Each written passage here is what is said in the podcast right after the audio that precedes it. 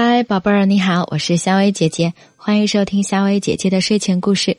今天晚上呢，夏薇姐姐来和你讲一个不听劝告的小兔子。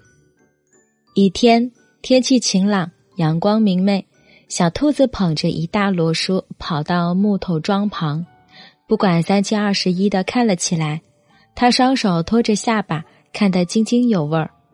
过了一会儿，他又换了个姿势。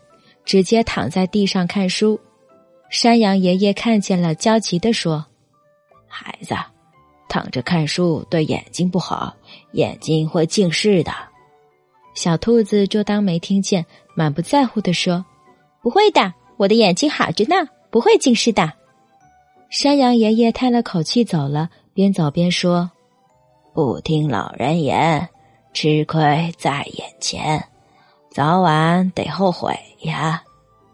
过了一会儿，小兔子重新选了个光线最亮的地方看书。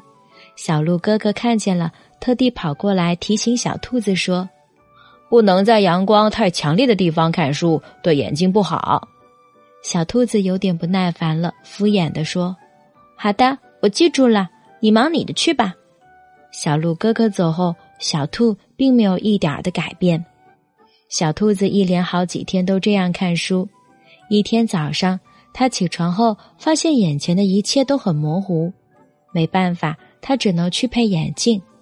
戴上厚厚的眼镜后，小兔子感到非常的后悔。如果一早就听他们的劝告，就不会近视了。好啦，宝贝儿，今晚的晚安故事就和你讲到这啦。我是夏薇姐姐，和你说一声晚安。